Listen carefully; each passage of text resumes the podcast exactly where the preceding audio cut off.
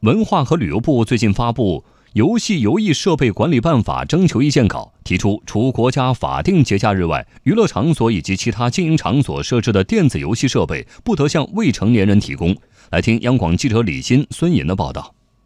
针对游艺娱乐场所接纳未成年人等问题，办法将游戏游艺设备机型机种分为电子游戏设备机和游艺娱乐设备，分类管理。将机型机种分类嵌入到游戏游艺设备内容审核环节，还规定发放批准文件的同时，对于相关设备分别发放自主生成的电子标识。从内容审核、企业生产到进入游戏娱乐场所使用等环节，形成分类管理的闭环。中国网络空间战略研究所所长秦安分析。加大对游戏的内容的分类管理，什么样的是成年人玩的，什么是一样的绝对小孩子不能玩的，要进入应该采取更加严厉的管理措施。暑期来临，不少商场内的游艺娱乐场所也成了不少未成年人逗留的场所。周末才可以过来玩是吧？对，上课是不可能的，买币不可以，我只能在这儿看。不过，也有娱乐场所的经营人员表示，目前已经规定禁止未成年人独自进入并进行娱乐性的消费。他进来，他可以。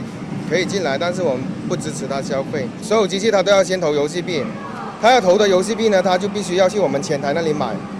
他要买呢，那我们肯定就可以判断他是大人还是小孩子。但在一些娱乐场所，由于监管不严，仍然会出现未成年人扎堆娱乐的现象。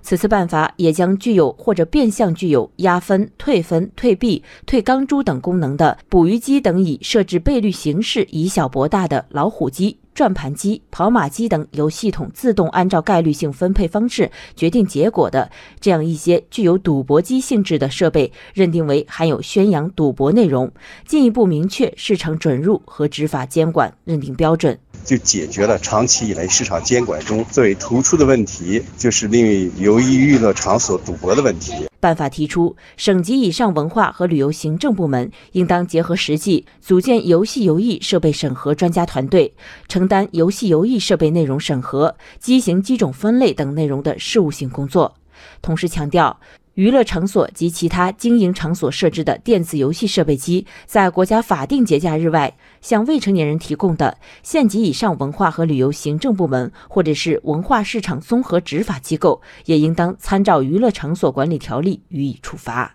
现在的网下的娱乐场所的游戏设备啊，基本上都是联网的，它的主要内容啊还是来自于网上或者通过网络更新，所以呢，一定要贯通虚实空间，形成一个全链条的监管。